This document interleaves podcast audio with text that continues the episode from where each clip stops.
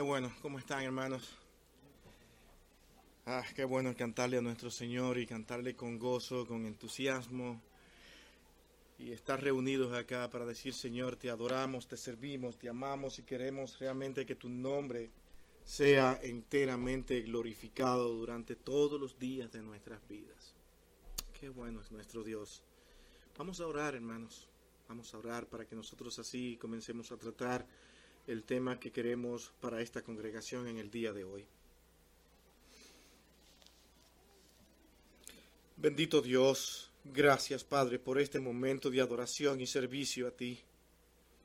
Gracias Padre por poner amor en nosotros hacia ti, porque sabemos que solamente esto puede venir de ti.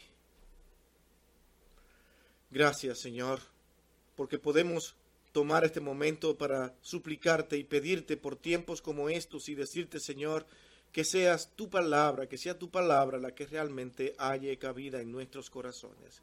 Que tú utilices al predicador de hoy. Guarda nuestros corazones para poder, oh Dios, humillarnos ante ti, ante tu presencia, para que tú realmente seas quien te manifieste en medio de todo este tiempo. Aquí estamos, Señor, en tus manos. Que sea tu Santo Espíritu quien nos dirija en cada palabra. En Cristo, tu Hijo amado, con gracias lo pedimos todo una vez más. Amén y amén. Bien, mis amados, vamos a Hechos capítulo 2, 42. Nosotros la semana pasada estuvimos hablando del tema de la unidad de la iglesia y realmente habíamos estado nosotros comunicándole a los hermanos que debería ser una actitud de las iglesias en estos tiempos predicar por lo menos dos veces al año sobre la unidad. Pero si debemos predicar sobre la unidad de la iglesia, también debemos predicar sobre la importancia de la palabra de Dios escrita.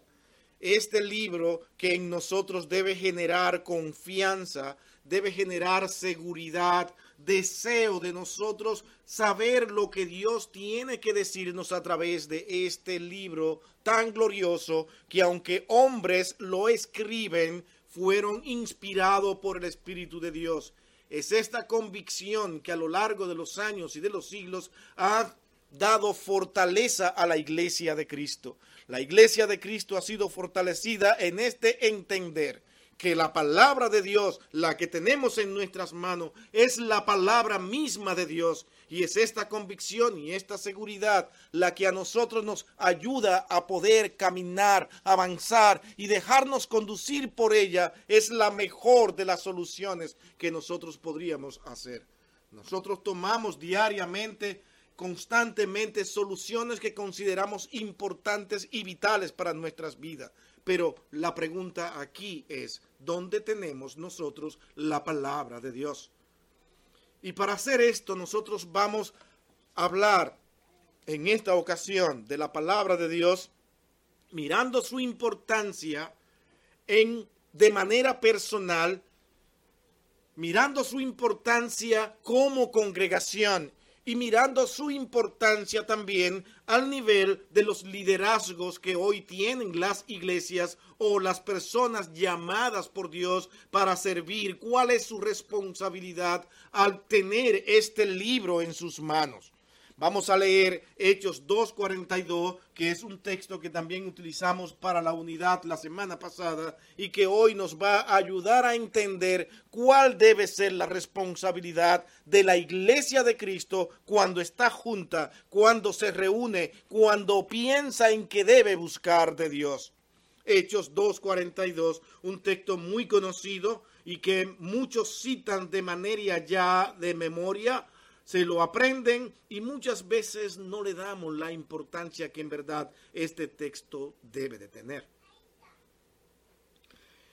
Este pasaje dice la siguiente manera, o este texto dice, y perseveraban en la doctrina de los apóstoles, en la comunión unos con otros, en el partimiento del pan y en las oraciones. La iglesia de Cristo.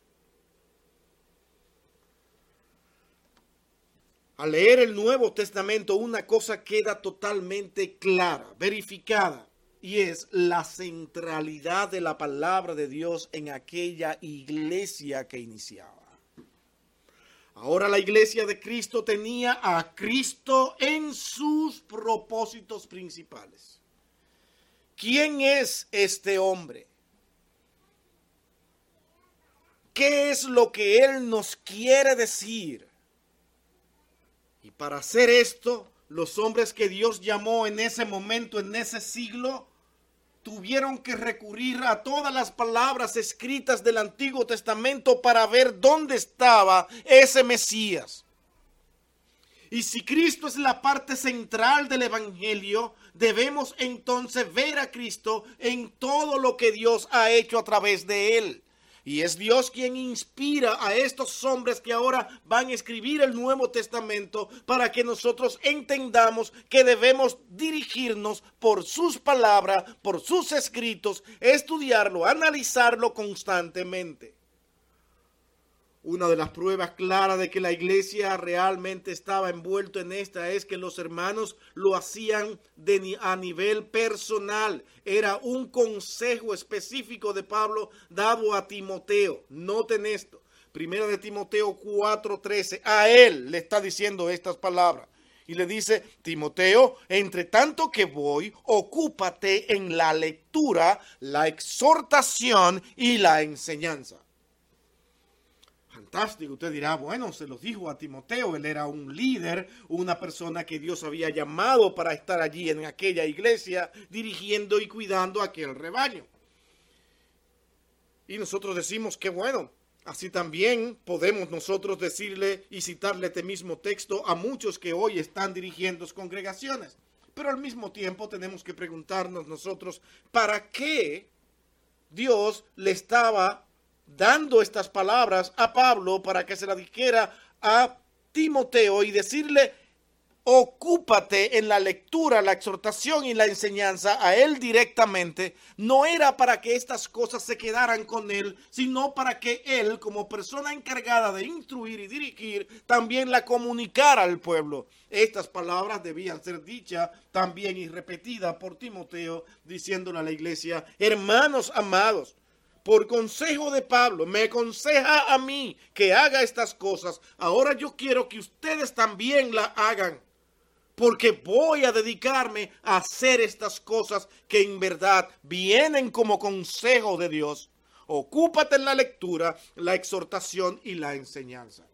De tal manera que aquí se nos está haciendo un llamado a nosotros a ocuparnos en estas cosas tan importantes como es el cuidado de la palabra de Dios.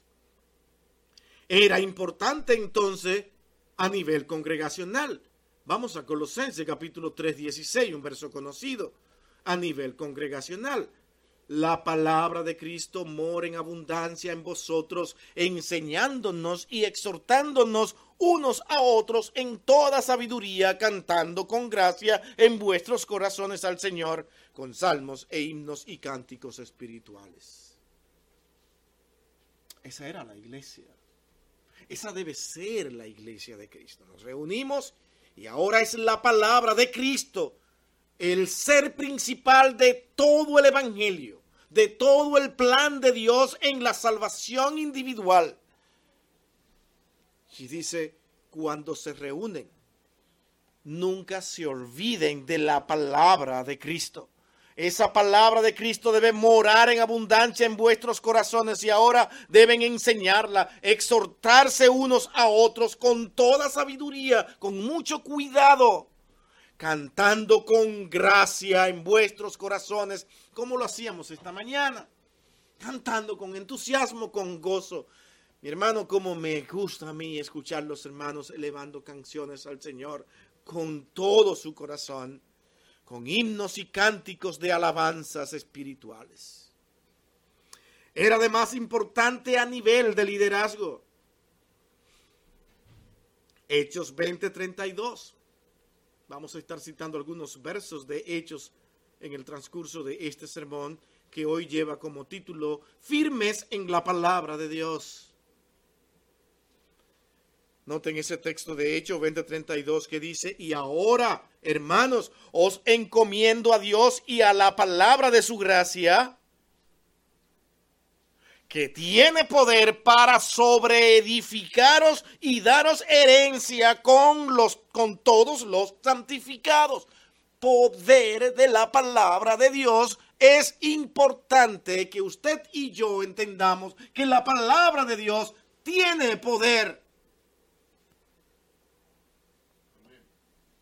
Y nosotros nos aferramos a ella. Este libro que no solamente debe ser leído para adquirir conocimiento. Este libro que debe ser leído con respeto que debe ser leído con convicción, porque en cada una de sus páginas sus palabras son confirmadas. Más que ningún otro libro declara el corazón del hombre. Porque nadie conoce mejor al hombre que aquel que es su creador, el Señor. Por eso la enseñanza directamente a nivel de liderazgo es que realmente los hermanos deben, como Pablo aconsejaba aquí, ahora a encomiendo a Dios y a la palabra de su gracia que tiene poder para sobreedificaros y daros herencia con todos los santificados. Un consejo del apóstol Pablo aquí. Era importante a nivel de ministerio. Primera, segunda de Timoteo. Un buen ejemplo, capítulo 4, versículo 1 y 2. ¿Qué le dice Pablo a Timoteo en este verso? Segunda de Timoteo, capítulo 4, 1 y 2. Esos dos versos. ¿Qué le dice aquí? Te encarezco delante de Dios y del Señor Jesucristo que juzgará a los vivos y a los muertos en su manifestación y en su reino, que prediques la palabra, que instes Sé diligente, activo en tiempos y fuera de tiempo. Redarguye. Debes refutar, rebatir, enfrentar cualquier cosa por causa de la palabra de Dios. Y dice, reprende, exhorta con toda paciencia y doctrina. Eso es lo importante. Que tú sepas que lo que estás diciendo es la palabra de Dios y sobre todo algo que muchos no tenemos. Espera en el Señor los resultados con paciencia. Nunca te desesperes. Por más difícil que sea el que escucha, nunca te olvide de que quien hace la obra es el Señor, porque acabamos de leer que su palabra es la que tiene poder, no tú.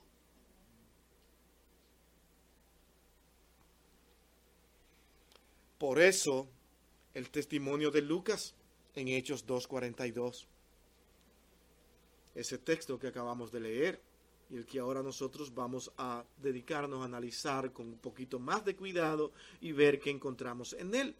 Cuando dice perseveraban en la doctrina de los apóstoles, en la comunión unos con otros, en el partimiento del pan y en las oraciones, con justa razón, nosotros hoy somos llamados evangélicos. Muchos lo dicen de manera despectiva, pero están diciendo una gran verdad, porque si usted es evangélico es porque usted sigue el Evangelio. Y el Evangelio es lo que está relatado desde Génesis hasta Apocalipsis.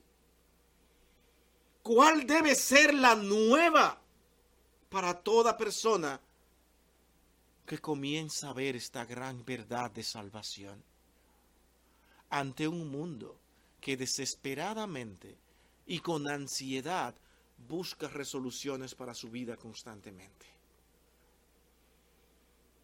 ¿Qué será lo mejor para mi vida? ¿Qué es lo que yo debo hacer? ¿A qué me debo dedicar? ¿Qué debo de creer? ¿Cuáles deben ser mis verdaderos principios de vida? Y cuando tú te sales de este libro, comienzas a hacer la voluntad del hombre Y el hombre es imperfecto en todos sus caminos. De tal manera que todo lo que provenga como solución en esta vida de parte del hombre y de los hombres más conocedores, hombres que usted confía en ellos por su intelectualidad, todos ellos van a fracasar porque la única que no va a fracasar es la palabra de nuestro Dios. Y esto ha sido una realidad y seguirá siendo una realidad a través de los siglos, a través de los años, aunque el hombre prefiera buscar otros medios allá Dios con su misericordia y su gracia. Que Dios tenga misericordia de tantos que muchas veces con actitudes honestas están detrás de caminos equivocados. Nosotros hoy podemos tener la plena seguridad, la plena convicción de que lo que estamos mirando en este libro es la única verdad Cristo el Redentor, el Salvador del mundo, tuvo que decirle al mundo estas palabras que ningún ser se ha atrevido a decir. Yo soy la verdad. El camino y la vida. Y nadie, nadie, nadie llegará al Padre si no es por mí. Eso es el Evangelio. Cristo es el Evangelio. Somos evangélicos. Y seguiremos siendo evangélicos porque estamos aferrados al libro del Evangelio que es la Biblia. La evidencia de tener una sana vida espiritual es que estamos viviendo y creciendo en la palabra de Dios. ¿Cómo lo hacemos?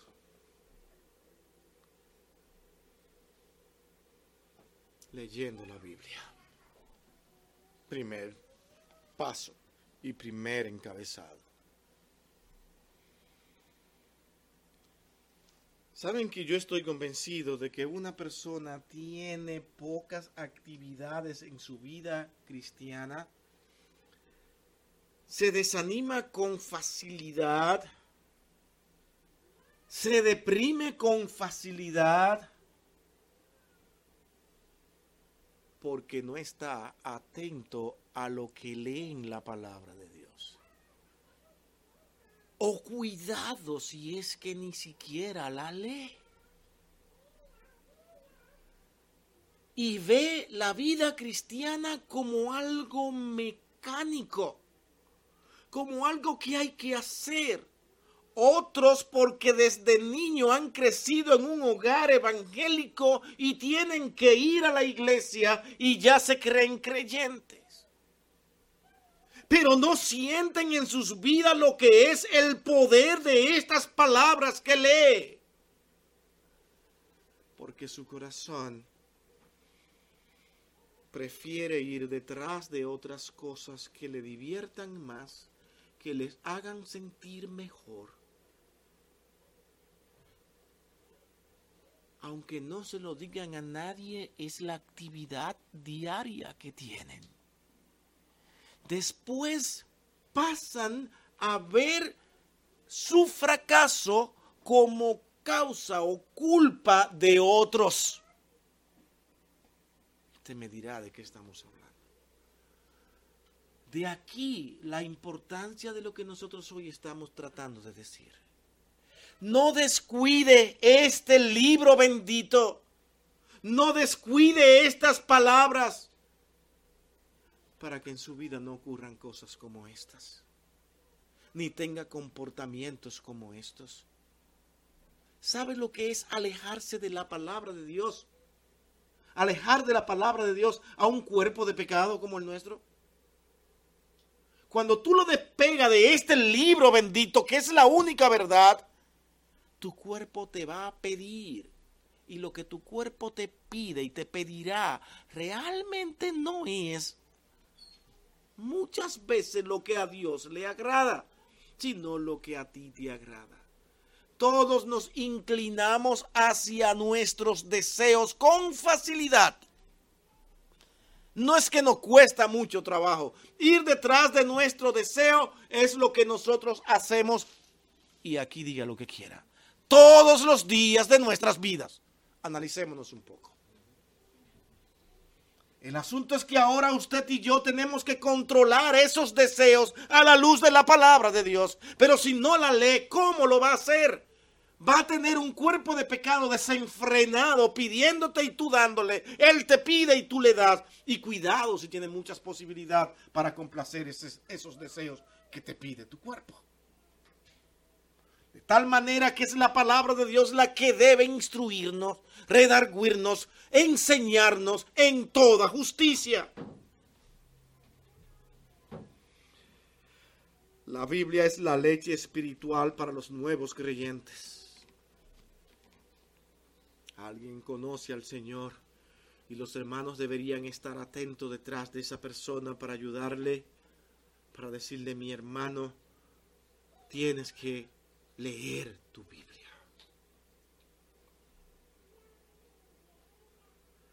Miren lo que dice Primera de Pedro capítulo 2, versículo 2, dice, desead como niños recién nacidos la leche espiritual, pero no adulterada, para que por ellas crezcáis para salvación. No sé si ustedes pueden ver este texto. Este texto nos está llamando a la responsabilidad de entender de que esta leche espiritual debe ser pura. Y para que sea pura yo tengo que entender exactamente lo que Dios me quiere decir. Y aquí está la responsabilidad. Estudie. Con esto le estamos llevando prácticamente ya antes de terminar este primer encabezado al segundo encabezado. Pero sigamos en este primer encabezado. Lea la Biblia. Porque es el alimento sólido para los creyentes ya maduros también. Hebreos 5, 11, 14. Noten cómo habla aquí a creyentes ya de tiempo. Y dice, acerca de esto tenemos mucho que decir y difícil de explicar por cuanto os habéis hecho tardos para oír a personas ya con tiempo. Porque debiendo ser ya maestros, después de tanto tiempo, ahora tenéis necesidad de que se os vuelva a enseñar cuáles son los primeros rudimentos de la palabra de Dios a creyentes ya con muchísimos años tener que volver a repetirle esta palabra y decirle con estas palabras de exhortación algo que no fue agradable, pero había que hacerlo.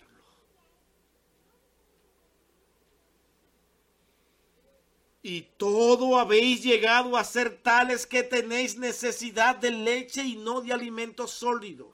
Y todo aquel que participa de la leche es inexperto en la palabra de justicia porque es niño. Pero el alimento sólido es para los que han alcanzado madurez, para los que por el uso tienen los sentidos ejercitados en el discernimiento del bien y del mal. ¿Cuántos están de acuerdo de que estas palabras son bastante duras? Y no son las que posiblemente nosotros quisiéramos oír. Porque posiblemente nosotros no estamos leyendo este libro. Decimos ser creyente y solamente vamos detrás de versos muchas veces muy prácticos, pero que nos sirven para solucionar un problema nuestro lo citamos para nuestro beneficio y con esto no estoy jugando. Para comprobarle a otro fallos o faltas y vamos a él de diversas maneras que no ayudan en nada al crecimiento espiritual. No crecemos no avanzamos porque estamos leyendo bajo nuestros deseos. no podemos ir a este libro para que el libro me complazca a mí, sino porque las palabras de este libro son las que pueden guiar mi alma. Y ese es el propósito. Dios no nos dio un libro difícil en su totalidad para entenderlo. Y si hay textos difíciles y pasajes difíciles, hay personas ya maduras en la fe que pueden ayudarte. ¿Por qué permite Dios esto? Para que todos aprendamos que tenemos que doblegarnos, humillarnos muchas veces ante nuestros hermanos. Y aunque yo sea intelectual en muchas áreas, cuando vamos a la palabra de Dios y comenzamos a leerla, debemos entender que somos niños en Cristo y que necesitamos alimento sólido, pero poco a poco, hasta que el mismo Señor nos vaya guiando para los propósitos que Él tiene como usted, como creyente, porque ya Él le entregó una capacidad, un don, y a través de su palabra, tú lo podrás ejercitar. Pero si te desvía de este libro y lo lee de mala manera, no hay forma de que Dios pueda trabajar en tu vida. Estas palabras de Hebreos son muy fuertes. Ustedes deberían haber sido ya maestros y posiblemente sí la leían. ¿Cómo leían estos textos del Antiguo Testamento? Abrían su corazón ante este libro. Lo leían diariamente buscando dirección de Dios. Y son las preguntas que usted debe hacerse cuando va a este libro. ¿Sabe qué pasa cuando usted va a este libro simplemente porque tiene que leerlo? Bueno, pues simplemente le va a dar sueño. Va a querer terminar. Va a querer cumplir. Porque yo soy evangélico, soy cristiano, tengo que leerlo. Y sé que tengo que leerlo, así que voy a leer. Aquí voy a leer. no entiendo nada. ¿Por qué le es más fácil leer cualquier otro libro secular? Bueno, porque que los libros que usted lee normalmente están creados para que usted se sienta bien y cómodo. Con sus deseos ahí a flor de piel. Porque son libros comerciales. Este libro no es un libro comercial, es un libro que va directo a tu corazón y a tu pecado. Y eso ni usted ni yo lo queremos ver repetido. Pero tenemos que hacerlo por el bien de nuestra alma. Normalmente no es lo que usted y yo queremos. Y miren cómo estamos hablando acá, porque debemos entender esto. Pero hay algo que ocurre cuando usted comienza a crecer y a madurar. Hay algo que pasa en todo su ser interno y es un amor tan profundo a este libro que ahora es el libro más maravilloso, más glorioso. Ahora usted comienza a entender tantos pasajes que no entendía antes, tantos textos difíciles que ahora con la ayuda de los demás dones en la iglesia y usted haciendo su esfuerzo, ahora usted comienza a entenderlo y ahora usted comienza a decir, Señor, gracias por tu palabra. Mi hermano, hay una inmensa cantidad de testimonios de personas que andan por ahí testificando acerca de lo que Dios ha hecho en su vida. Ni siquiera sabían leer, ni siquiera podían hablar y han leído este libro, le han visto el amor y toda la belleza en él y el poder en él que ahora quieren vivir pegados a este libro. Ahora hay amor a este libro. ¿Por qué? Porque fueron con el corazón correcto leer este libro. No puede haber un libro más aburrido para usted que la Biblia cuando usted pone su corazón en un lugar muy equivocado al leerlo. Por lo tanto, nosotros ahora realmente debemos crecer en nuestra lectura diaria. Y debemos hacerlo individualmente. Debemos hacerlo como congregación, como lo hacemos en esta iglesia. Debemos leer la Biblia en los cultos, en los estudios bíblicos. Y cada vez que nos reunamos como creyentes, en esos tiempos de oración, que muchos no saben cómo lamento yo por culpa del trabajo que tengo, a veces no poder reunirme con los hermanos en los tiempos de oración que tenemos virtuales.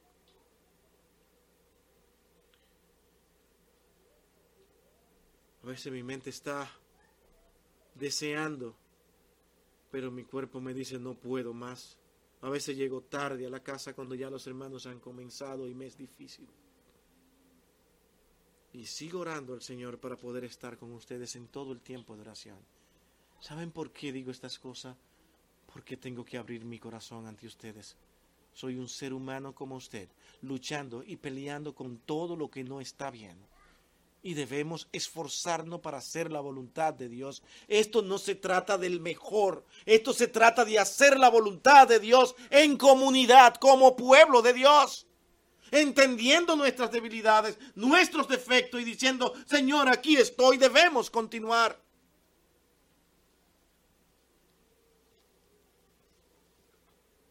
que debemos tener esa lectura también a nivel de liderazgo. Los líderes deberíamos pasar más tiempo leyendo la Biblia juntos. Y esto sí es una palabra fuerte aquí.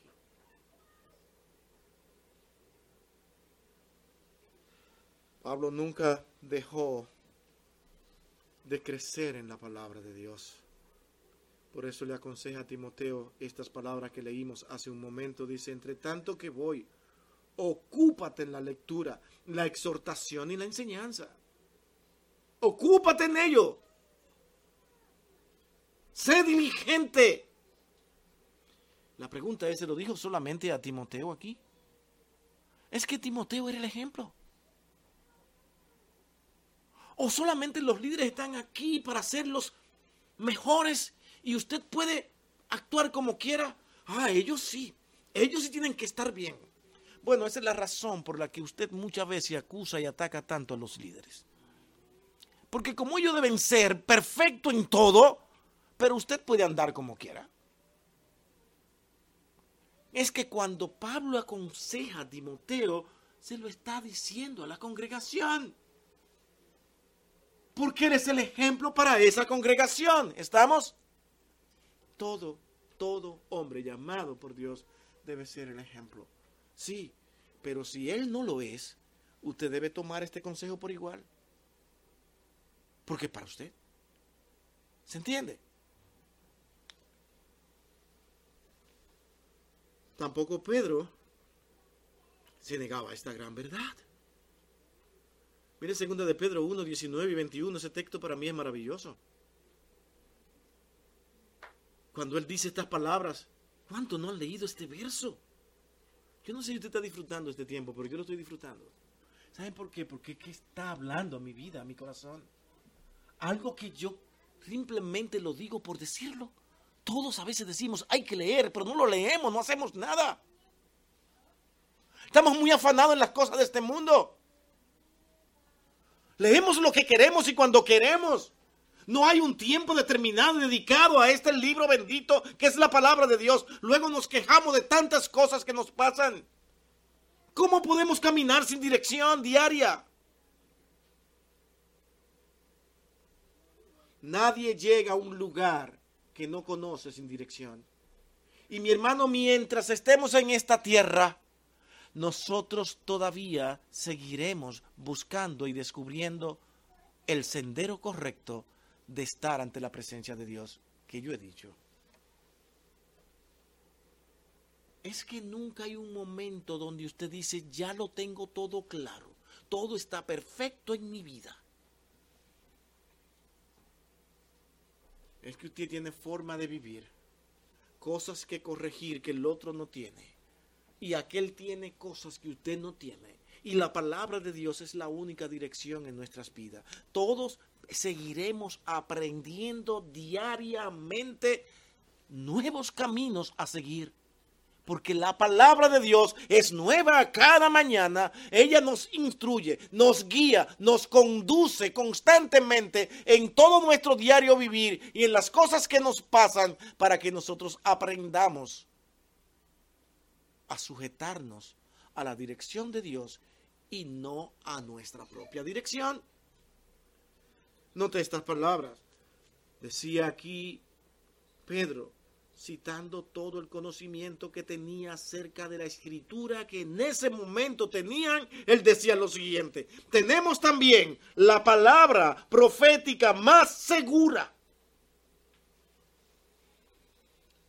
a la cual hacéis bien en estar atentos como una antorcha que alumbra en lugar oscuro. Cuidado con esto, ella es la antorcha hasta que entonces el día esclarezca y el lucero de la mañana salga en vuestros corazones. Hasta.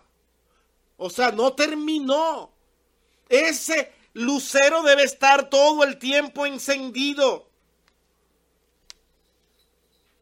Entendiendo primero esto, que ninguna profecía de la escritura es de interpretación privada. Yo no puedo hacer y tomar lo que yo quiera. Porque nunca la profecía fue traída por voluntad humana. La voluntad de humana es incierta, insegura, pero la de Dios es segura, como comienza Pedro en estas palabras. La palabra más segura, profética más segura sino que dice ahora en los santos hombres de Dios, habiendo sido inspirados por el Espíritu Santo, la escribieron. Ahora está en usted creer esto. Pero sabe, le tengo noticia. Todo creyente llamado por Dios cree esto. Y no tiene ninguna duda, porque eso es parte del trabajo que Dios hace en su corazón usted nunca va a entender cómo fue que usted llegó y se encontró creyendo en este libro. No lo va a entender. Porque es Dios quien lo está llamando y lo está guiando y está poniendo la carga en su corazón cuando usted no lee. Mi hermano, le tengo buena noticia. Si usted siente carga y pesar porque no está leyendo este libro, esto es una buena noticia. Y la mala es que usted nunca estará en paz hasta que no comience a leerlo. Y ese es el amor de Dios, que no te dejará tranquilo. Y vas a llorar cuando veas que no lo estás haciendo. ¿Por qué? ¿Por qué? ¿Por qué? ¿Por qué no puedo? ¿Por qué? El incrédulo no, el incrédulo lo justifica. No le importa. Pero el creyente no. El creyente siente peso en su corazón cuando no lee la palabra de Dios. Y si usted siente peso en su corazón cuando no utiliza un momento diario para leer la palabra de Dios, usted es un creyente que necesita ponerse a cuenta con Dios para no vivir en la inmadurez de los hebreos, en la inmadurez de los corintios. Es por eso que ahora nuestro segundo encabezado es, es estudiando la Biblia. Aunque es bueno leer la Biblia, debemos nosotros también buscar crecer en nuestra lectura. No es suficiente, tenemos que aprender a estudiar la Biblia. Los miércoles nosotros nos reunimos aquí y estamos recomendando a los hermanos algunos, algunos libros algunas herramientas necesarias para estudiar la Biblia. ¿Por qué? Porque Dios en este mundo también ha utilizado personas muy preparadas, capacitadas, y que usted debe muchas veces escuchar a estos hombres. Debe leer sus palabras. Herramientas que nos colocan en nuestras manos como un diccionario bíblico, un diccionario teológico, un interlineal griego, como hebreo. Y usted en su diligencia ahora procura ver cómo puede obtener estas herramientas y buscar las maneras de tenerlo, involucrarse en un estudio serio de la palabra de Dios, porque usted es diligente, usted quiere saber lo que Dios tiene para usted. Usted no pasará a la larga lista de personas que son hoy presentadas ellos mismos como iluminados. Y hablan de que la iglesia necesita poder y el poder es lo más importante porque hay que tener poder. Olvídate, el Espíritu Santo nos llena de poder y el Espíritu Santo es quien nos va a llevar a toda verdad. Textos bíblicos se citan. Pero detrás de esas actitudes ahora surge un descuido de un estudio serio de la palabra de Dios y comienzan a ver cosas en sueños, comienzan a ver cosas en interpretaciones que ellos mismos tienen de textos a su antojo, a su manera y a su forma y dicen, Dios me iluminó de esta manera. Y dejan de seguir la secuencia bíblica, sistemática de la Biblia. Porque ni siquiera en eso quieren creer odian cuando dicen, cuando hablan de teología sistemática. Porque el poder del Espíritu es lo que nos fortalecerá. No necesitamos nada de eso. En su momento Dios nos guiará. Sin embargo, lo que estamos mirando aquí ahora es todo lo contrario en estos simples textos que hemos analizado y es ocuparnos constantemente en la lectura de la palabra de Dios, escudriñándola, estudiándola. ¿Sabes qué? En tiempos de Cristo, Cristo vio algo muy importante. Cuando Él se reúne, para citar un texto, Juan 5:39, un texto muy conocido, allí comienza a hablar acerca de él y del rechazo de la humanidad que los hombres han tenido hacia él. Pero sin embargo, ellos eran capaces de ir a toda la lectura que tenían del Antiguo Testamento buscándole a él. Escudriñar es la palabra que él usa. Aquellas personas que aunque no aceptaban a Cristo como Redentor y Salvador, tenían algo muy bueno, escudriñaban y Cristo lo vio. Ustedes indagan, procuran con, diligente, con diligencia ver realmente acerca de mí. Noten ese texto de Juan 5:39 dice, ustedes escudriñan las escrituras, y esta es la mejor para mí eh, eh, interpretación de este texto, porque a vosotros os parece que en ellas tenéis la vida eterna. Y por eso van a ella. Y ellas son las que dan testimonio de mí. ¿Qué está diciendo? Es que yo soy ese que buscan.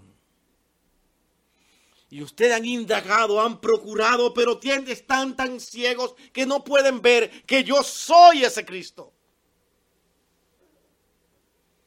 Nosotros hoy en día tenemos que ir a toda lectura, escudriñarla con entusiasmo, porque el Cristo que tenemos hoy, adoramos y servimos, es el verdadero.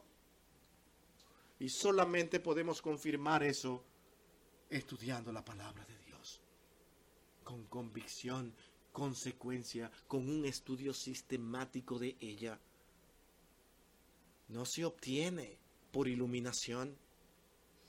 Lamentablemente tenemos más personas hoy iluminadas que personas estudiosas de las escrituras. Y las personas cuando ven a estos iluminados hasta con lágrimas en sus ojos, prefieren creer lo que ellos ahora están diciendo que se debe hacer, hacer lo que la palabra de Dios dice en su orden claro y específico. Y yo sé que esto es fuerte, pero hay un orden establecido por Dios acerca de su doctrina. Por algo también nosotros acabamos de leer permanezcan en la doctrina de los apóstoles.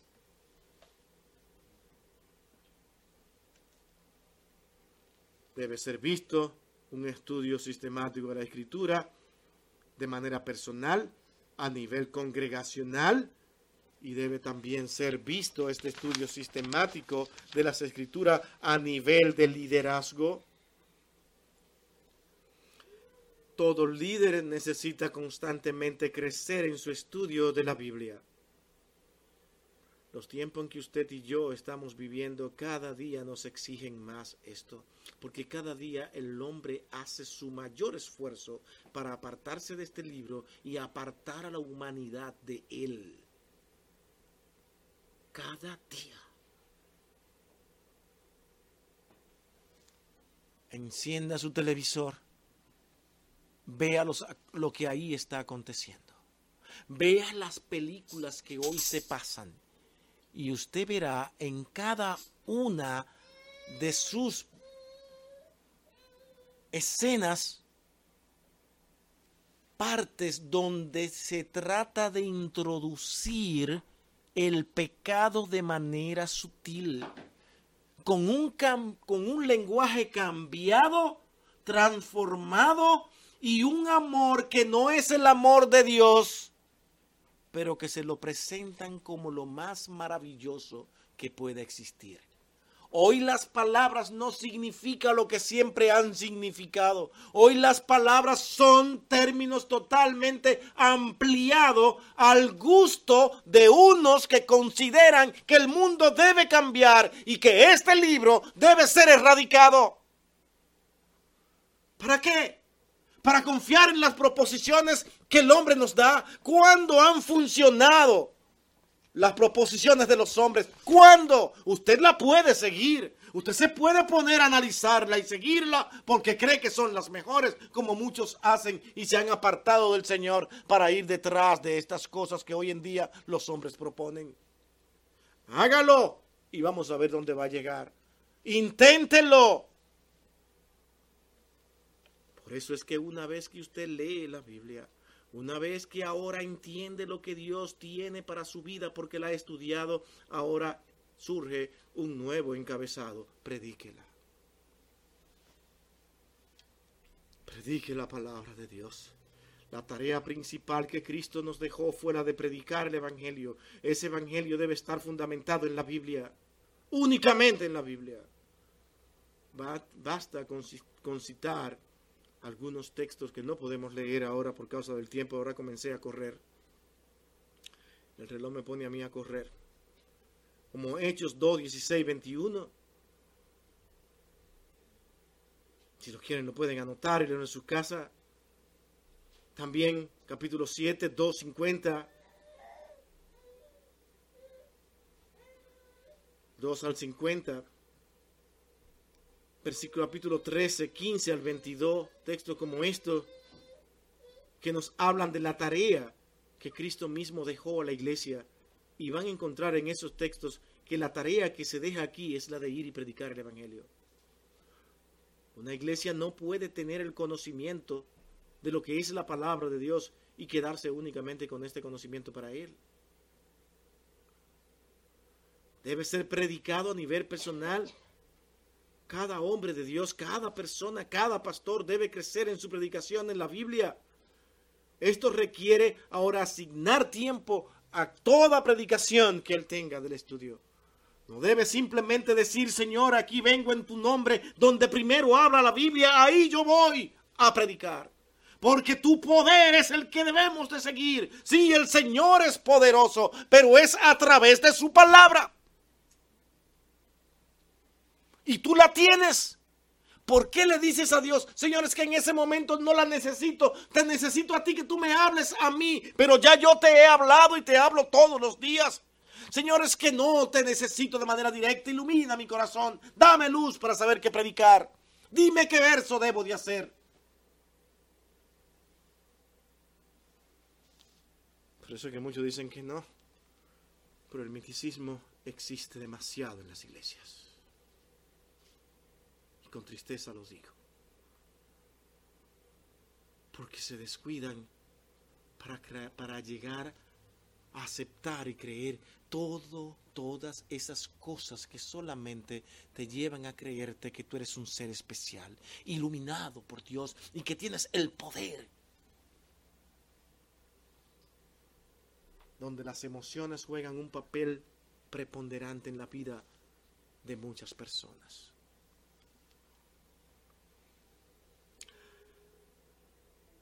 Mi hermano, una vez que tú comienzas a predicar la palabra de Dios entendiendo tu responsabilidad, ahora debes ver mi último encabezado. ¿Cuál será? Ya la lees, la has estudiado y ahora ha comenzado a predicarla. Todos diríamos, ya, no hace falta más nada. Estamos bien. ¿Hace falta algo? ¿Qué hace falta? Lo voy a poner a adivinar aquí. ¿Ah? A aplicarla. Obedecerla. Ese es mi segundo, mi tercer, mi cuarto encabezado. Ahora toca obedecerla. El propósito de leer, estudiar y predicar la Biblia es fomentar un ambiente de mayor obediencia a la palabra de Dios. No venimos del Evangelio para vernos bonitos y para vernos elegantes en la manera que lo presentamos. Y los que me conocen, mi hermano, me han visto. A mí no me interesa mucho aquí si lo estoy haciendo de manera elegante, de manera atractiva. A mí me interesa que la palabra de Dios llegue a nuestros corazones. Sabe lo duro que sería para mí traerle aquí a este lugar donde muchas veces con sacrificios llegamos porque venimos de lejos otros en situaciones muy incómodas y difíciles, pero estamos aquí para entonces traerlos aquí a simplemente emocionarlos. Y que ustedes se vayan a su casa sin nada en sus corazones. ¿Cómo van a vivir sus vidas diarias si la única dirección que tenemos nosotros a seguir es la palabra de Dios? Y aunque usted no lo crea, escuchando muchas veces las mismas cosas, Dios trabaja. Dios trabaja. Y Dios utiliza de diversas maneras las enseñanzas de su palabra para edificar nuestras almas. Obediencia a la palabra de Dios. Y esto es un peligro latente, porque muchos pueden hacer las tres cosas que hemos mencionado, pero no obedecerla. Este es el peligro latente en que podemos llegar nosotros a ser oidores, pero no hacedores de ella, según dice Santiago 1, 21 y 25. Un texto más que tampoco voy a leer por causa del tiempo. Sin embargo, la promesa de la bendición de Dios es para los hacedores únicamente. No es para los que brillan detrás de un púlpito. No es para los que mueven masas. No es para los que tienen buena presencia. No es para los que tienen carisma especial. Otro grave error dentro de la vida cristiana. Él es muy carismático. Eso puede convertirse en algo muy peligroso. Porque una persona muy carismática es capaz de influenciar en sus vidas y usted seguir todo lo que él le diga. Tiene usted que ver si el que enseña está empeñado en abrir su corazón a la palabra de Dios, en decirle, este soy yo, aquí estamos luchando esta batalla juntos, queremos que el Señor sea quien nos guarde, quien nos dirija, no el que se presenta como el máximo, como el mejor.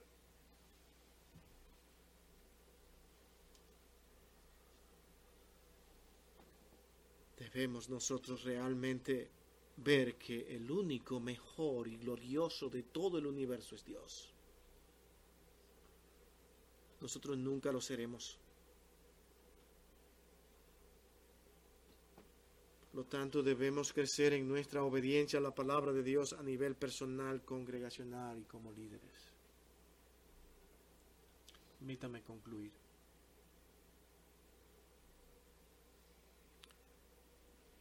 Qué bueno que ese reloj me lo pusieron ahí porque si no me hubiese hoy extendido.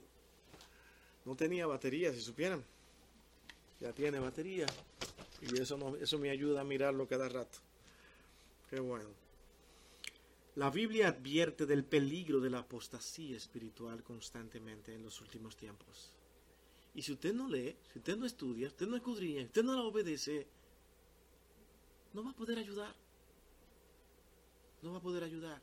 Porque este mundo va desenfrenadamente volado, rápido y ansioso por destruir todo lo que es de Dios. Y hoy hay tantos medios, tantas facilidades para llegar a su corazón, a su alma, a su vida. ¿Por qué? Porque todos hoy en día tienen un teléfono en sus manos lleno de informaciones ahí, nada más basta con tocar una tecla, un botoncito, y ahí ven todas las cosas que el mundo le ofrece. Y muchas de ellas muy sutiles, y las que usted posiblemente le dedica mucho tiempo. Que si le dedicara el tiempo a la palabra de Dios, en la manera y en la medida que usted se le dedica a todas las informaciones que hay y todas las cosas que realmente hay ahí en ese teléfono, hoy nosotros seríamos hombres de Dios preparados para enfrentar este mundo y ayudarlo. El problema es que no lo hacemos. No le dedicamos ese mismo tiempo.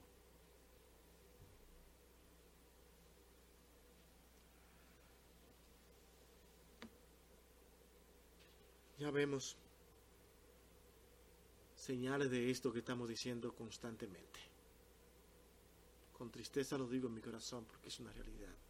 Quisiéramos cambiarlo, pero no podemos. Es Dios quien tiene que trabajar. Por eso nos alegramos tanto cuando alguien logra avanzar y dedicar tiempo a la lectura y el estudio de la palabra de Dios y a obedecerla.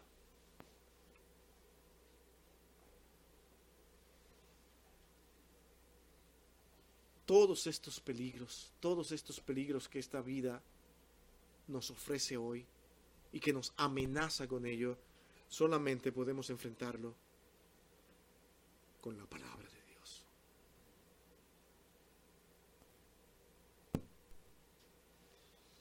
¿En qué lugar tú tienes este libro bendito? ¿Qué significa para ti? ¿Sabe qué? Solamente usted puede contestar esta pregunta. Yo puedo tener un concepto en el cual me puedo equivocar. Y usted con razón me dirá, es que mi corazón solamente lo conoce Dios. Y yo, Dios sabe. El error más grave está cuando usted dice yo. Porque le digo algo, el problema más grave que puede tener un creyente es, es no entender que él no entiende su corazón a plenitud. ¿Se entiende lo que dije? Nosotros no entendemos nuestros corazones como muchas veces creemos que lo entendemos, porque el corazón nuestro lo entiende Dios.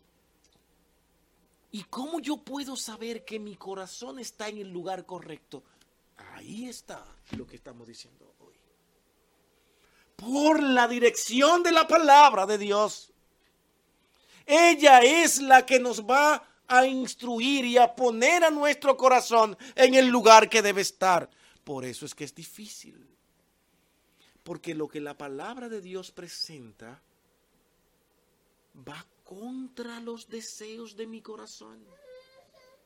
Yo solamente soy un defensor, un abogado de los deseos de mi corazón. ¿Usted sabía eso? Yo constantemente soy el mejor abogado de los deseos de mi corazón, porque trato de justificar mis acciones constantemente. Cuando nos dejamos dirigir por la palabra de Dios, ahora yo realmente permito que quien conduzca mi vida sea Cristo y que Él sea mi abogado ante el Padre, no yo mismo. Yo no puedo venir ante el Padre y decirle, pero Señor, es que tú conoces, tú sabes que lo que me está pasando es esto. No, Cristo tuvo que morir por eso, porque sabía que usted jamás podría justificarse ante el Padre. No hay manera de que usted se justifique. Ahora, frente a nosotros sí. Porque nosotros como que podemos entender más fácilmente los deseos que todos tenemos. Y como que podemos llegarnos a entender, pero Dios no. El camino de Dios y la vida de Dios es totalmente santa, pura. Y en los deseos de Dios no hay pecado, pero en los deseos nuestros sí hay pecado. Esa es la grave diferencia. Y que nosotros debemos de entender de que vamos a tener que mantener una batalla, como decía Pablo, constantemente. Y tenemos que mantener esa antorcha encendida hasta el día de su venida. ¿No acabamos de leer eso? Esa es la dirección de Dios. Mi hermano, no descuidemos este libro. Porque como vimos la semana pasada, la unidad de la iglesia, jamás la iglesia se va a poder unir si no sigue las direcciones de Dios. Vamos a orar. Bendito Dios y Padre nuestro, amado Dios. Gracias por este tiempo. Palabras difíciles y duras para nuestras vidas. Pero es lo que encontramos en tu libro. Y si aceptamos este libro como tu palabra, debemos seguir sus direcciones. Abre nuestro corazón perverso Abre nuestras mentes para que nosotros podamos aferrarnos a sus palabras y no a las nuestras. Ayúdanos, oh Dios. Porque te necesitamos todos los días de nuestras vidas. En Cristo, tu Hijo amado, lo pedimos todo con gracias. Amén.